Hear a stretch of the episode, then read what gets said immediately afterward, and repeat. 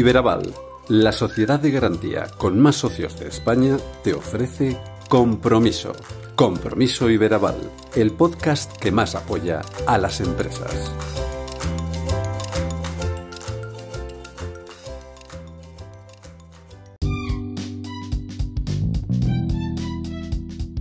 Hola amigos y amigas de Compromiso Iberaval, esperamos que hayáis descansado. Yo soy Chema Sánchez, director de comunicación de Iberaval y con el inicio de septiembre arrancamos nuestra particular vuelta al cole. Y lo hacemos con dos asuntos que queríamos trasladaros. Uno, arrancamos una nueva temporada del podcast manteniendo las esencias, eso sí, como esa potente voz de Pedro Ángel Loma en las transiciones y la apertura y cierre de cada programa, pero con nuevas creatividades que acompañarán al argumento sonoro de todos estos encuentros mensuales que tenemos con vosotros. Dos, volvemos a contar con interesantes invitados, ese es nuestro propósito, y trataremos de que cada mes además tengáis aquí a los mejores en nuestro podcast. Para esta ocasión hemos invitado al periodista Juanma Romero, uno de los comunicadores más conocidos y premiados de nuestro país, presentador del programa Emprende en televisión española y una persona que como podéis eh, ver o como vais a poder ver aquí, dice las cosas muy claras.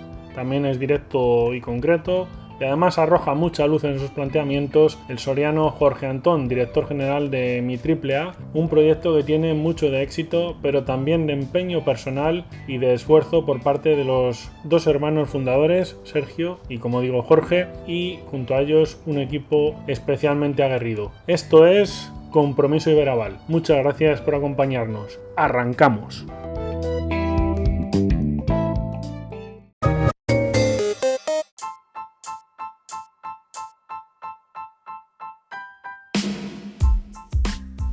Quienes conocemos a Juanma Romero, además de saber que es un tipo trabajador, innovador y conocedor como pocos de la comunicación empresarial, tenemos la fortuna de tener delante a un luchador, de esos de los que hay que ir tomando nota a cada momento, en todos los sentidos.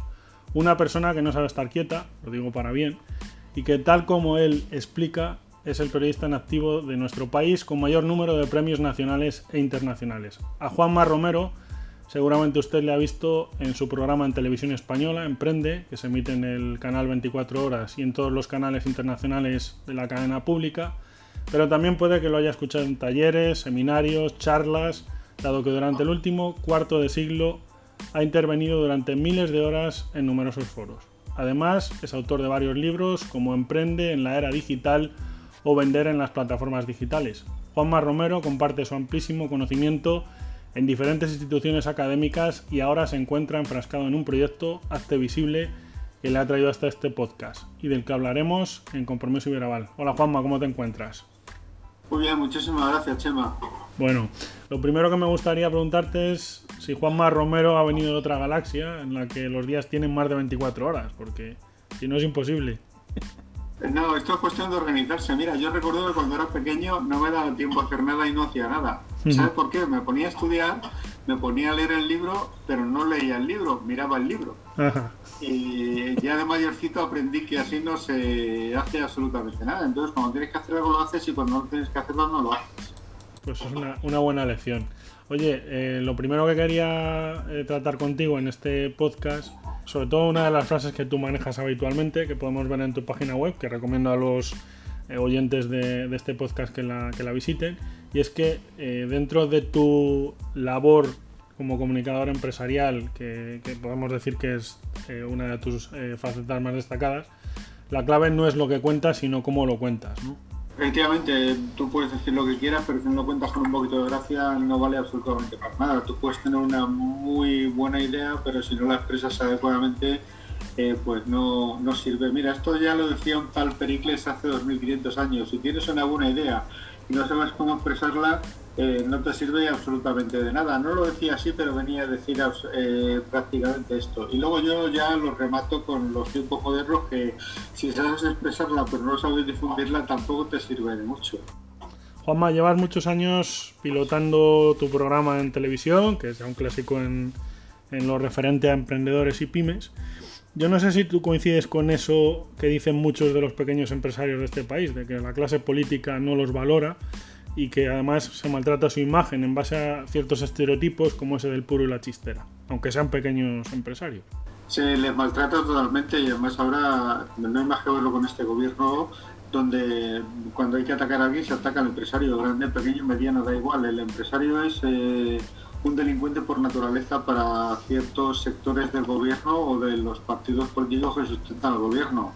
Eh, cuando hay que atacar a alguien se ataca a los empresarios y cuando hay que buscar un delincuente, el delincuente es el empresario, aunque, el de, aunque quien haya roto la ley no sea el empresario, sino la otra parte, pero siempre se ataca al empresario, no se sabe que el empresario eh, bueno, pues eh, ha tenido valor de montar una empresa. Vamos a pensar que si tú eh, criticas tanto al empresario, montate tú tu empresa y ya está. Había por ahí en redes sociales, recientemente lo leía, algún comentario precisamente en este sentido. sería interesante que alguna vez tuviéramos a un gobernante que anteriormente hubiera sido empresario y hubiera tenido que poner en marcha su proyecto. mejor nos iría como país, ¿no? Pues sí, de verdad, porque además creo que no hemos tenido ninguno. Vamos a, vamos a hablar del proyecto que te trae este podcast. Acabas de lanzar Acte Visible, que busca. que busca ayudar a las empresas a posicionarse. Que es esa palabra tan manida en el ámbito digital, pero también, a mi entender, es necesaria en el día a día de, de las compañías, ¿verdad? Sí, efectivamente, tienen que posicionarse, lograr visibilidad en los medios y que les conozcan, porque o te conocen tío, conocen a tu competencia. Y entonces lo que hacemos en Acte Visible es simplemente ayudarles a, a, ser conocidos. Les damos las herramientas para que les puedan conocer y además a coste cero. Yo lo que les enseño es a lograr esa visibilidad sin que les cueste dinero, excepto mi formación, claro, mm. que eso no es gratis. Pero una vez que yo les he dado las herramientas, esas personas pueden eh, lograr visibilidad. A mí me han hecho más de mil entrevistas de radio en dos años de una en una. Yo les enseño cómo lo he conseguido. No me guardo absolutamente nada. Y luego además ahí hemos desarrollado algunos productos que, bueno, que eh, algunos consideran innovadores y otros consideran vergonzosos, como el Come con Juanma. El Come con Juanma es simplemente es que hay ejecutivos y empresarios que comen conmigo eh, yo les eh, doy una serie de pautas y opiniones sobre los temas que ellos me preguntan y les cobro 2.000 euros. Bueno, pues eso ha tenido muy buena aceptación por un lado, pero también ha habido eh, periodistas que lo han criticado mucho. Dicen que cómo he caído tan bajo, que cómo puedo hacer eso, tener este producto. Yo, claro, a mí no me lo han dicho directamente, se lo han dicho amigos míos. Y mis amigos les han dicho que tengo cola esperando para hacerlo y que por qué no lo hacen ellos, porque claro, a ellos no les contratan, evidentemente. Oye, esto, esto precisamente te, decía Juanma, esto precisamente, eh, teniendo en cuenta eh, cómo se encuentran muchos medios, muchas empresas, muchas empresas audiovisuales, supongo que esto, y lo, venías a decir tú, ¿no? A pesar de que no te lo digan directamente, a más de uno le habrás cocido. O quiero decir, a, medios, ¿no? Más que a particulares o a, periodistas en concreto, ¿no? Yo no pretendo quitarle el trabajo a nadie, es más, yo siempre digo que se debe contratar agencias de comunicación, pero que las agencias de comunicación lo hagan bien porque a mí me llegan 200 emails todos los días y la verdad es que eh, mm, son vergonzosos cómo los mandan, no lo saben mandar. Y son agencias de comunicación que le cobran todos los meses un fee, como se dice ahora, eh, una cantidad fija al, a, una persona o a una empresa. Si le estás cobrando una cantidad fija, hazlo bien porque lo hacen muy mal. Yo no digo que no los contraten, es más, yo siempre recomiendo que se contraten las agencias de comunicación, pero que hagan mi curso para que sepan cómo hay que, cómo hay que hacerlo y cómo hay que dirigirlo, para que cuando una agencia te diga que quiere hacer una cosa, tú le digas o pues sí o pues no, o para que tú sepas que a la agencia, si la agencia te dice que no mandes una nota de prensa diaria, que hay gente que se empecina en mandar una nota de prensa diaria, le hagas caso a la agencia, que la agencia tiene razón, que si una nota de prensa diaria a un periodista acaba harto de ti. Totalmente. caso a tu agencia. O sea, que yo no estoy diciendo que no, que no se contrate a las agencias, ni mucho menos, pero estoy diciendo cosas que algunos les juecen porque lo hacen mal, porque no lo quieren hacer bien. Pues o lo haces bien o te aguantas. Pero yo no, yo he encontrado mi modelo de negocio y no voy a dejar de utilizarlo porque a ti te moleste. Oye, eh, en este proyecto, que la verdad es que es muy, muy curioso y vamos a ir viendo cómo crece, yo estoy ahí en esa lista de distribución que tienes, Juanma, eh, en este proyecto te has rodeado de gente muy buena, de los mejores en su campo, vamos a decir. Y uno de los ejemplos es Irra Bravo. Yo leí hace, hace unos meses el, libro aquel que publicó con esa portada tan curiosa, ¿no? que es un tipo singular y que pasó de cargar camiones a ser considerado uno de los grandes copywriters de este país, ¿no? que son otras de las palabras con las que los eh, periodistas nos hemos tenido que ir familiarizando, estos anglicismos y demás. La esencia, te has rodeado de los mejores, ¿verdad? Bueno, yo, yo en realidad, eh, Irra, yo le si le pregunto algo me, asesora, pero mm, esto lo hago yo solo, digamos, con, con mi gente. Irra tiene su negocio y yo tengo el mío, o sea que no, no estamos trabajando juntos en esto. Pero tengo una anécdota de Irra.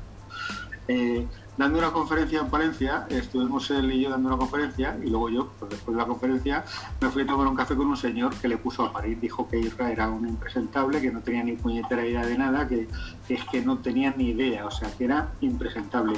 Y según me estaba contando eso, me eh, abre una bolsa y saca su libro y me enseña el libro de esta. Mira, tengo aquí el libro que lo compré en preventa y, y, no dice más que chorradas e imbecilidades. Yo no sé cómo este tío puede hacer esto y me dice, y además estoy en su membresía y no dice más que estupideces. Y yo le dije, bueno, ¿y por qué pagar 100 euros todos los meses en su membresía para escuchar estupideces? Lo que Isra Bravo quiere vender su membresía, o sea, que está consiguiendo lo que quiere. ¿Entiendes? La gente dice, no, no, es que no, es que no hace bien, no hace bien, pero te siguen. Pues por mm. algo será. O sea, que mm. esto lo hago yo solo. Mm. Otra cosa es que yo le ponga alguna vez de ejemplo porque me parece un tío muy sensato, yo tengo mucha admiración por él, pero no, él no tiene nada que ver en este proyecto. Simplemente que le copio, a veces eso sí, le copio malamente porque es un maestro y claro, a los maestros hay que copiarle. Claro, claro, desde luego.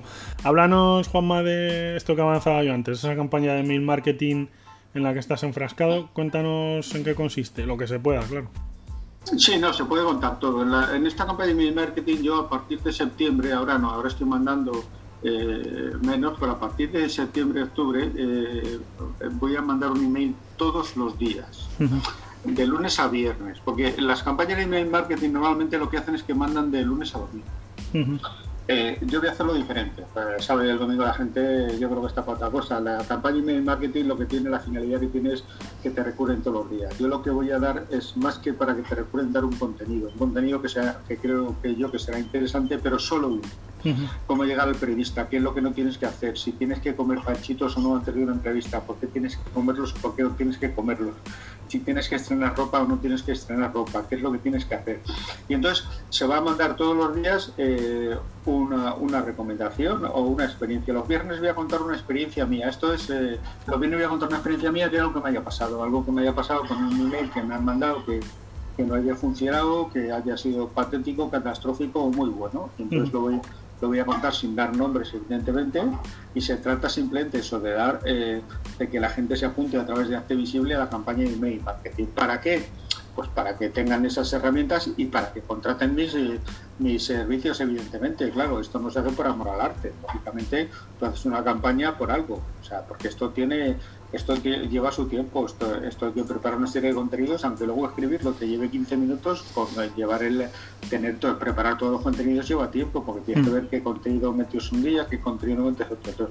La idea es esa, además fíjate, eh, eh, la, campaña, eh, los 400 primeros, bueno, 400 primeros, no, los 100 primeros los conseguí a través de LinkedIn, de, haciendo una encuesta a, a director de comunicación, CEOs y demás pero luego los otros 400 los he conseguido en una campaña que me ha llevado cuatro horas. Hice, escribí un artículo en LinkedIn explicando lo que iba a hacer, eh, cogí el enlace y se lo pasé a mis dos, el enlace sin más ni menos, y se lo pasé por WhatsApp a mis 2.000 contactos de WhatsApp. Solo el enlace. A gente de 2017, y algunos me escribió y me dije, oye, ¿tú quién eres? pero me daba igual. Yo, mi mm. finalidad era hacer la campaña. Si alguno me dice tal, digo, te borro mi contacto sin ningún problema. Mm. Que yo no tengo esto, yo no tengo el WhatsApp ni las redes sociales para jiji, jaja, lo tengo para hacer negocio. Mm. Y de ahí me entraron, me empezaron a entrar, me empezaron a entrar y me, he juntado eh, solamente de esa campaña con 400. Y esa campaña me costó hacerla cuatro horas. Claro, fíjate de los contactos archivados y mándales el, el enlace, que era eso solo. Juanma, eh, esto tengo un montón de preguntas eh, para ti. No, quiero que nos alarguemos demasiado. voy a ser, más breve. No, no te preocupes. Pero a, raíz de esto que comentabas, solo una reflexión. Y una de las cuestiones que me llama mucho la atención y que has venido a decirlo tú con esta conversación es eh, ese cómo nos hemos habituado a, a ver entre comillas los contenidos digitales gratis. Y llevan mucho tiempo, que es lo que estabas tú comentando tú ahora. Y aparte ese esa barra libre ¿no? de, la crítica del, usuario, que, en cierta manera está bien, pero ya sabemos cómo funciona Internet y las redes sociales sobre todo. No sé qué opinas de esto. Pues sí, la verdad es que la gente se ha acostumbrado a contenido gratis. Mm. Depende también para qué. Ten en cuenta que ahora también la gente se acostumbra a pagar los periódicos. Los periódicos ya empiezan a ser, son de pago y la gente paga. Entonces, eh, todo depende un poco. ¿Qué contenido gratis? Pues yo doy contenido gratis ahora en el email marketing. ¿Por qué?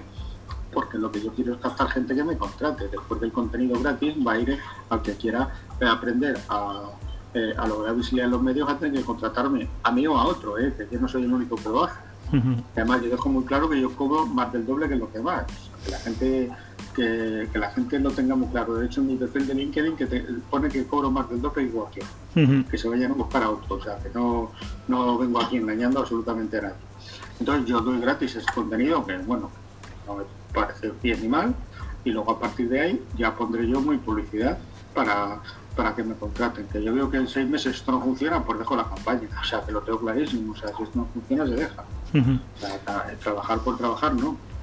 Que ir viendo cómo funciona. En la presentación de Hazte Visible, tú, bueno, en, esa, en, esa, en ese perfil de LinkedIn, en la página web y demás, tú hablas de esas mil entrevistas que avanzabas antes en radio en dos años. Esto supongo que tiene que ver con lo que te decía yo al principio, el horario extraterrestre ese que tienes, ¿no? Bueno, mira, las mil entrevistas, eh, en realidad el día peor fue un día que me hicieron 20. Madre mía. Ese día fue patético porque yo normalmente voy en moto por Madrid. Ese día no pude ir en moto, tuve que ir en coche porque, claro, tenías que parar en cualquier sitio para que hiciesen la entrevista porque la mayoría estaban programadas, algunas no, algunas te llaman y dicen, oye, que somos de tal, te a una entrevista. Y claro, te llaman y dices, ¿cómo vas a decir que no? Tú has hecho una campaña, tienes que lanzarla. Entonces, las entrevistas se consiguieron por lo siguiente. Mira, eh, la estrategia era buena, el tema era muy bueno, le interesaba a todo el mundo era un tema de ediciones digitales, de cómo se utilizaba la tecnología, si había uso y abuso y demás. Le interesaba absolutamente a todo el mundo. Daba igual que te dedicas a la tecnología, que a la educación, que a, mm, hacer barcos, que a lo que fuese, porque todo el mundo tenía un hijo, un padre, un amigo, un sobrino. O sea que era un tema que le interesaba a todo el mundo. Funcionaba muy bien y además lo mandaba a una asociación que era Ediciones Digitales, que era mi, que mi asociación.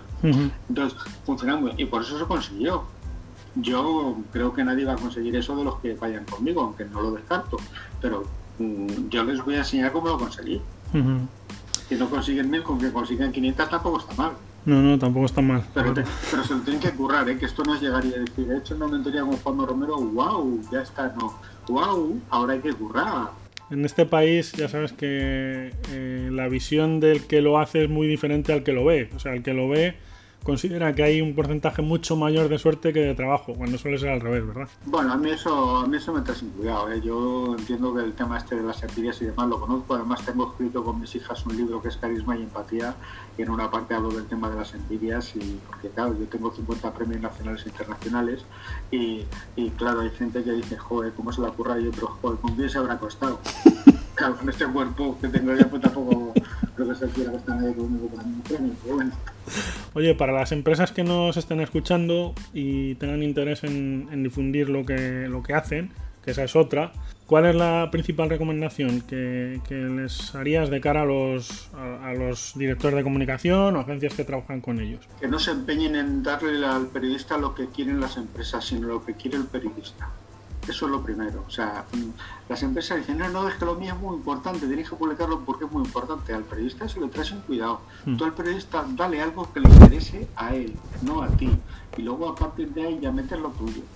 Se mm. empeñan en lo contrario. De hecho, tengo un producto que es en, tu empresa con Juanma Romero, que es precisamente para las empresas, en Company, que es eh, la formación para lograr realidad.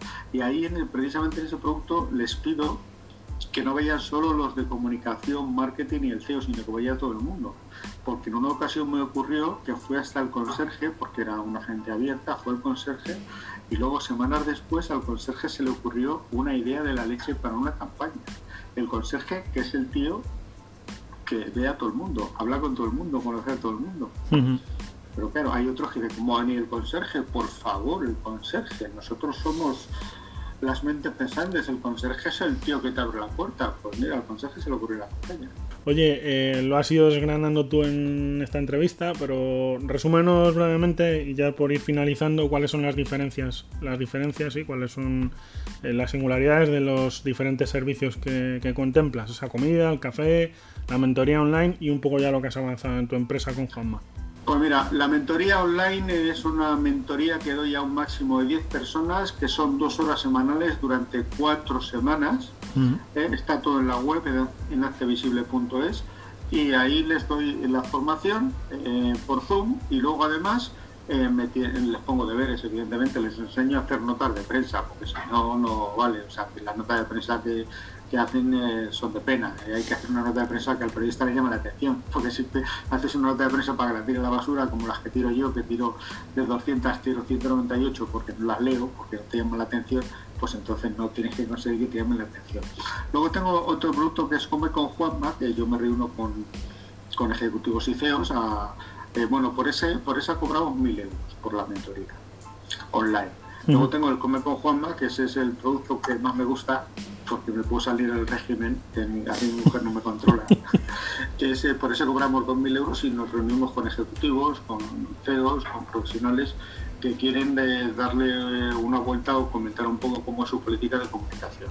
Y bueno, pues ahí se comentan y lógicamente preparamos antes la, la comida, no solamente llegar allí y comer y oye, cuéntame, sino que vemos lo que están haciendo y qué se puede hacer y demás. Y entonces nos reunimos y como luego tenemos otro producto que es, eh, digamos, eh, eh, como el hablo este de red, que es más barato. Sí. Para gente que no tiene, bueno, pues también, pues es un café con Juanma. Por eso cobramos 750 euros que ese, pues se reúnen conmigo a tomar un café, un café que puede durar dos horas, o sea que no tiene por qué ser un café de 15 minutos, a mí ya que estoy allí me da igual, además a mí me gusta darle el palique y es, el concepto viene a ser eh, prácticamente lo mismo y esos son los, eh, los principales productos que tenemos.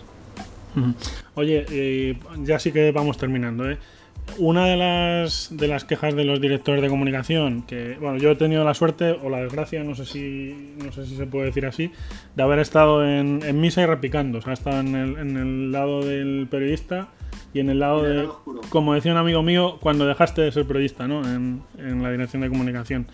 Y, y, uno de los, de los aspectos que... Mm, hay dos aspectos que siempre yo siempre digo. Uno es ese choque de trenes que hay, de cuando pasas al otro lado, que se te ve como si hubieras, no sé, abandonado la profesión, te hubieras quitado el hábito, no lo sé. Muchas veces se ve al director de comunicación como esa eh, presencia, digamos, o ese valoramiento del periodista dentro de la organización, lo que yo haga eh, sea relevante para la compañía y sirva también para lo que decías tú, para obtener negocio. No sé cómo lo ves, porque somos una figura un poco ahí extraña, ¿no? Ahí lo que ocurre es sobre todo, yo creo que es a lo que ibas, que, que le, sí es cierto que cuando el periodista se pasa, digamos, al lado oscuro, que es como se le dice cariñosamente, bueno, pues eh, pierde ciertos hábitos y lo ve desde otro punto de vista, pero eso mm. es normal. Es como cuando un jugador de fútbol de repente se hace entrenador joder, lo ve totalmente diferente. O sea, que mm. viene a ser eso. Yo creo que es un poco eso a lo que a lo que tú te referías. Tienes que cambiar el concepto y el chip. Evidentemente no puedes pensar lo mismo si tienes que meter el gol que si tienes que decirle al jugador que meta el gol. Sí, ahí tienes una lucha porque dices, no, no, pero es que el problema es que lo que quieren es que, lo que te decía yo antes, que quieren en dar lo que ellos quieren, no lo que quiere el periodista. Hmm. Es lo que yo te decía, o sea, la empresa quiere dar, es, no, es que esto es lo importante y hay que darlo así. Y tú le dices, no, no, es que el periodista no quiere esto, quiere esto otro, ya, ya, pero es que esto es lo importante, ya, pero lo importante el periodista no lo publica. Y esto que no es tan importante sí lo publica. ¿Qué prefieres? ¿Que hmm. publique lo menos importante o que no publique nada? Eso es lo que tú decías hmm. y lo que venía a decir yo antes. Sí, tal cual, tal cual. Juanma, eh, un placer hablar contigo. La verdad es que te, vamos a seguir, pues eso, durante estos meses. Te seguimos desde hace mucho tiempo, ya lo sabes. Y nada, muchísimas gracias por, estos consejos, que espero que muchas empresas tomen, tomen nota de lo que has contado. Y, y bueno, pues lo he dicho, hasta una próxima vez y muchísimas gracias. Pues muchas gracias, Chema, que tengas un buen día. Gracias.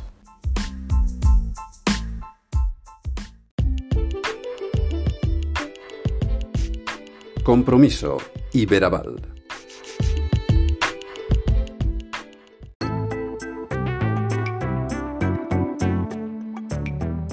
Desde Soria, mi AAA, o My AAA, según como lo queramos decir, se ha convertido en un referente en el ámbito de la financiación de nuestro país. Los hermanos Antón, Jorge y Sergio impulsaron hace casi una década esta plataforma que en España fue la primera con licencia de plataforma de financiación supervisada por la CNMV y año tras año va mejorando sus resultados. Inició esta andadura siendo una plataforma de crowdlending, como digo, pero ahora es mucho más. Nos lo va a contar Jorge, licenciado en Dirección y Administración de Empresas por CUNEF y doctor en Economía por la Universidad de Valladolid.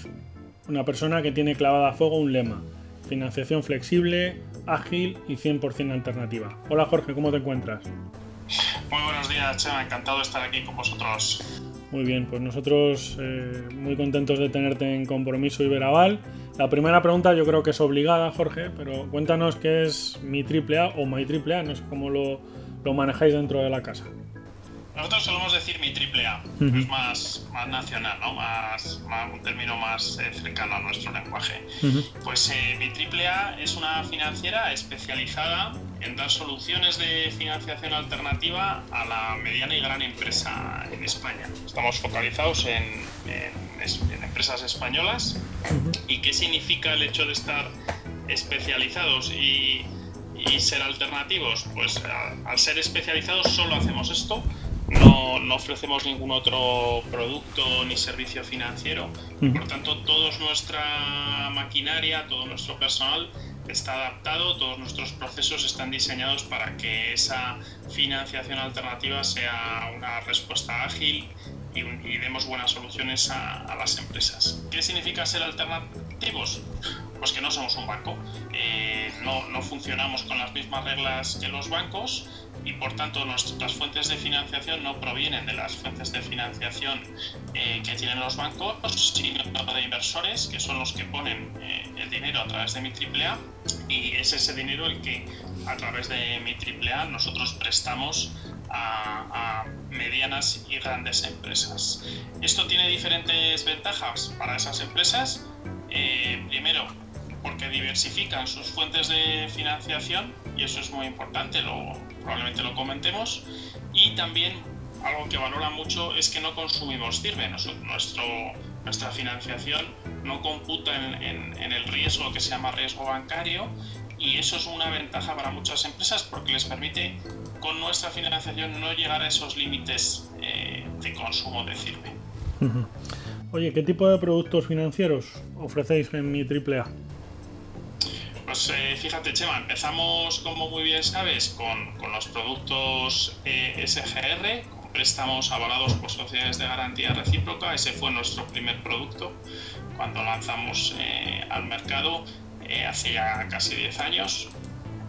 pero a lo largo de este tiempo mi triple ha ido evolucionando, mantiene por supuesto ese producto que sigue siendo importante para nosotros, pero lo complementamos también con financiación en forma de préstamos eh, que no tienen por qué estar eh, necesariamente avalados por sociedades de garantía recíproca y sobre todo con los productos de factoring y confirming en donde estamos siendo una muy buena solución para empresas de mucho mayor tamaño, eh, empresas que facturan, por ejemplo, en factoring a partir de 2 millones de euros, la media factura mucho más, te diría que la media de esas empresas facturan más de 10 millones de euros y el producto de confirming, en donde vamos a empresas todavía más grandes que facturan a partir de 30 millones de euros. Y, esos son nuestros productos, ¿no? Por lo tanto, nos hemos especializado tanto en préstamos a largo plazo, medio y largo plazo, eh, con, anclados en, sociedades de garantía recíproca o no, y en el producto de factoring y confirming. En poco tiempo mi triple A cumple una década de actividad, que se dice pronto. No sé si nos puedes hacer un breve recorrido por, esta, ya digo, década, cómo ha ido evolucionando la compañía.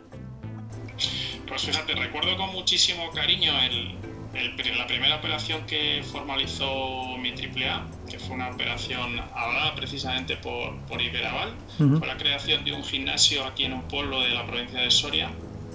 Y fíjate, fue una operación eh, relativamente pequeña eh, para lo que somos ahora. Eh, si no recuerdo mal, fueron 100.000 euros, un préstamo a largo plazo. Eso fue lo, fíjate, los inicios, ¿no? Y las operaciones de, nuestros inicios se parecían a aquella operación. Ahora, pues por ejemplo, la semana pasada aprobamos en comité dos operaciones de, de, factoring y de confirming. La primera de ellas, de factoring, pues era una operación de una línea de medio millón de euros que complementamos con un préstamo avalado por SGR a largo plazo a esa empresa.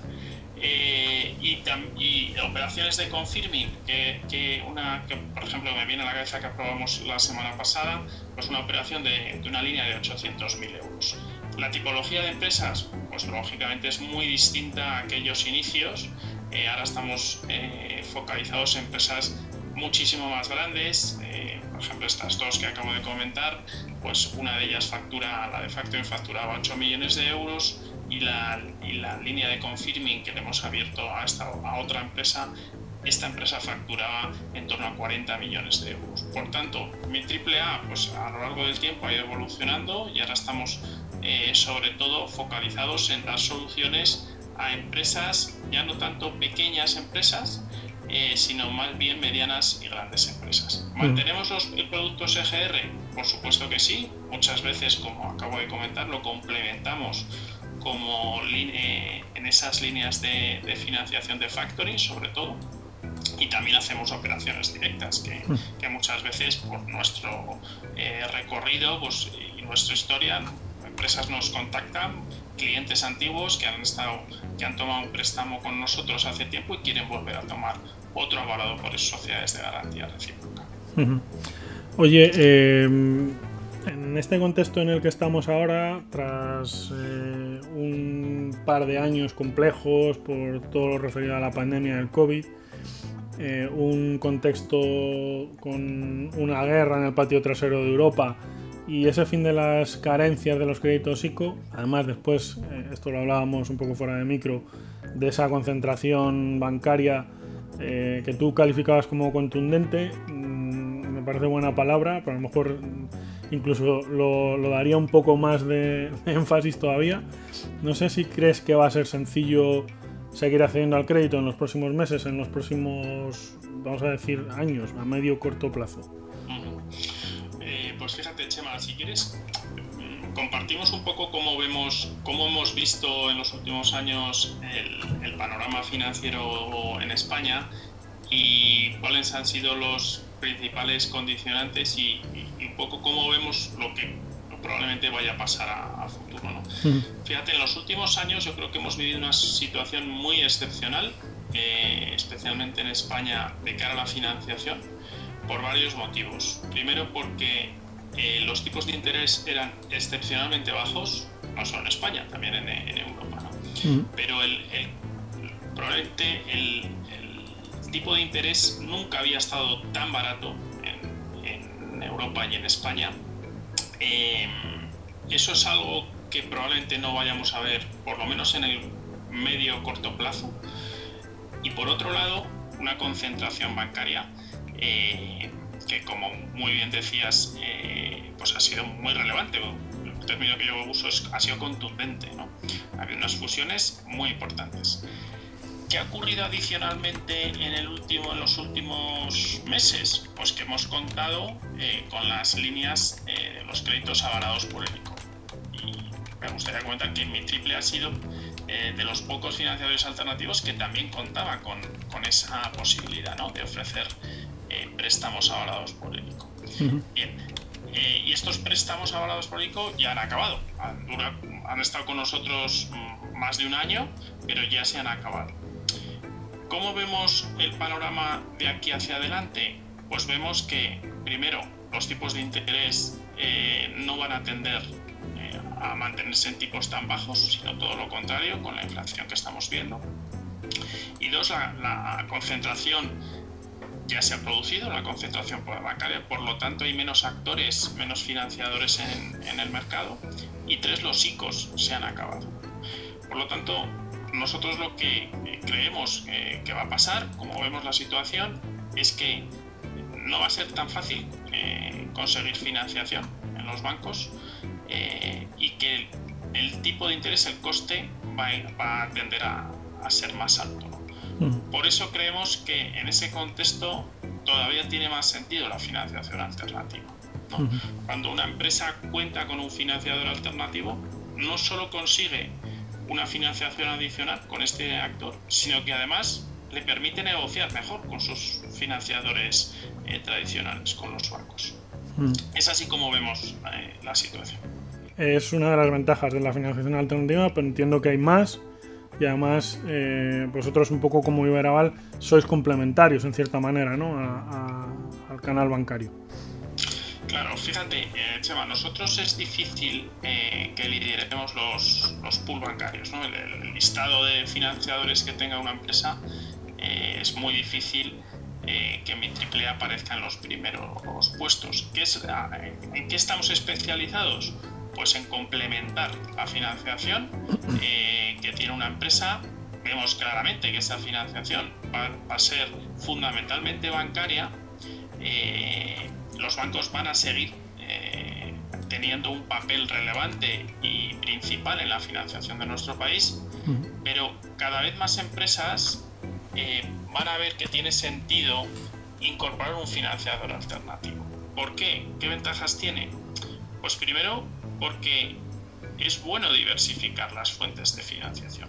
Igual que para los bienes necesarios que tiene que adquirir una empresa para su producción, no cuenta con un solo eh, proveedor, no es bueno que cuente con un solo proveedor, tampoco es bueno contar con, con un solo financiador. Eso es algo que las empresas españolas han aprendido a lo largo de los últimos años. Prácticamente todas trabajan con un número amplio de, bancos. Y el siguiente nivel de, diversificación es, oye, incorporo un financiador que se rige por reglas distintas, de tal forma y, y que se ve influenciado por eh, factores distintos, de tal forma que cuando esos unos determinados factores, por ejemplo, afecten negativamente a la banca, no afecten a, esos otros financiadores alternativos y por lo tanto me pueda seguir financiando, pueda seguir eh, funcionando. No olvidemos que el dinero es algo necesario, la financiación es algo necesaria para la vida de las empresas. ¿no?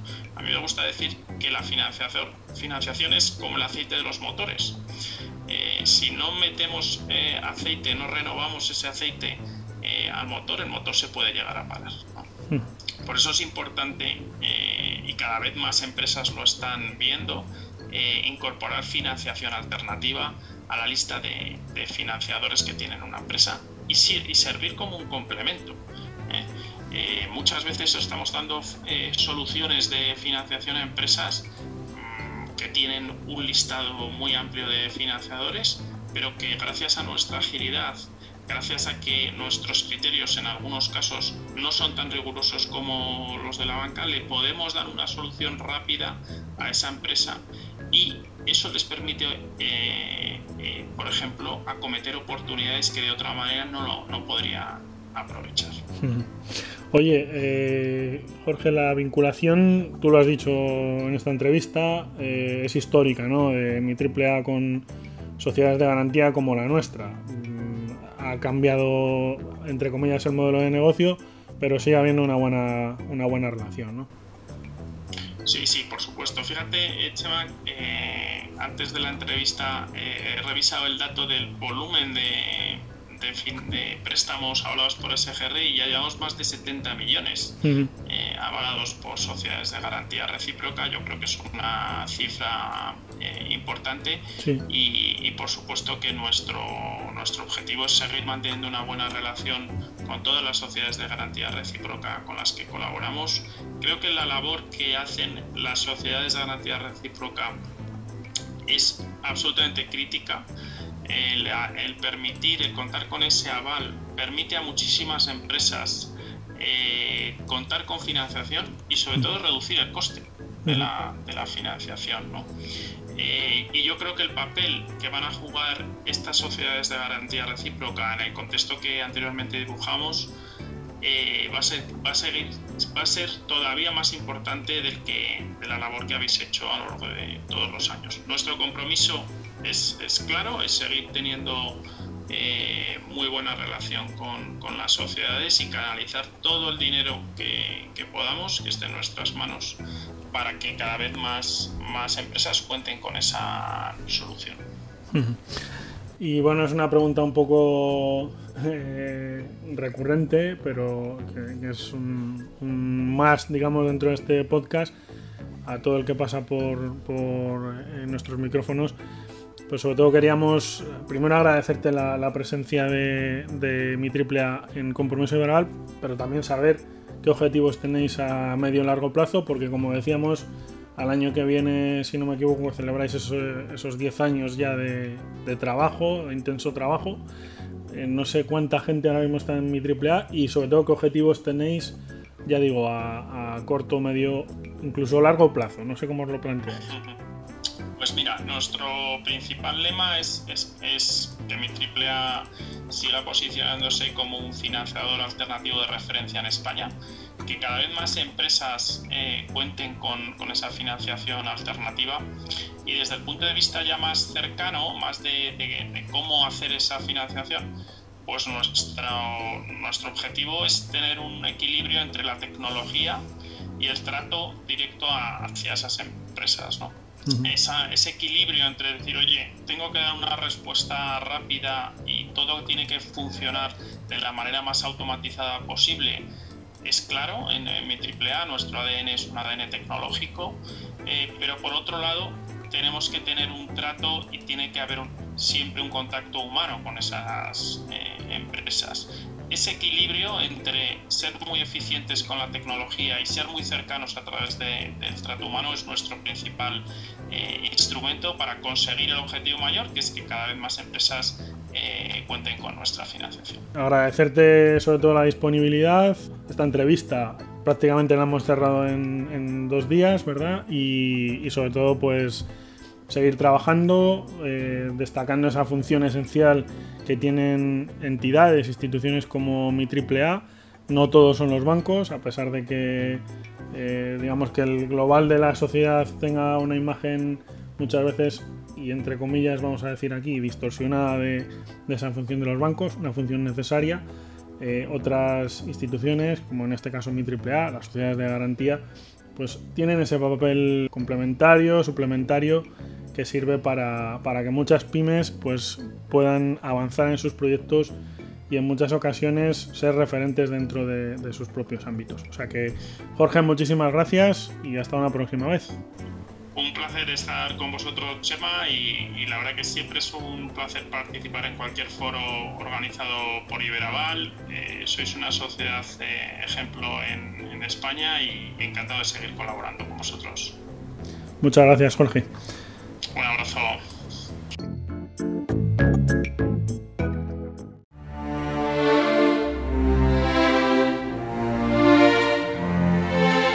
Compromiso Iberaval.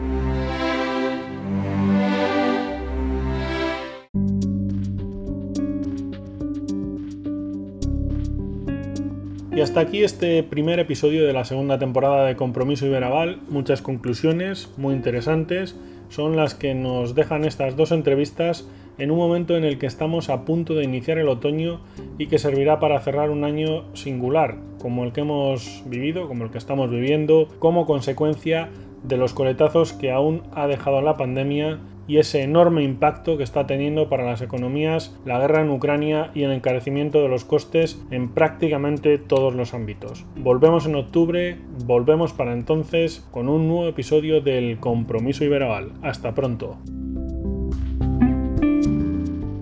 Has escuchado el podcast de Iberaval, tu sociedad de garantía.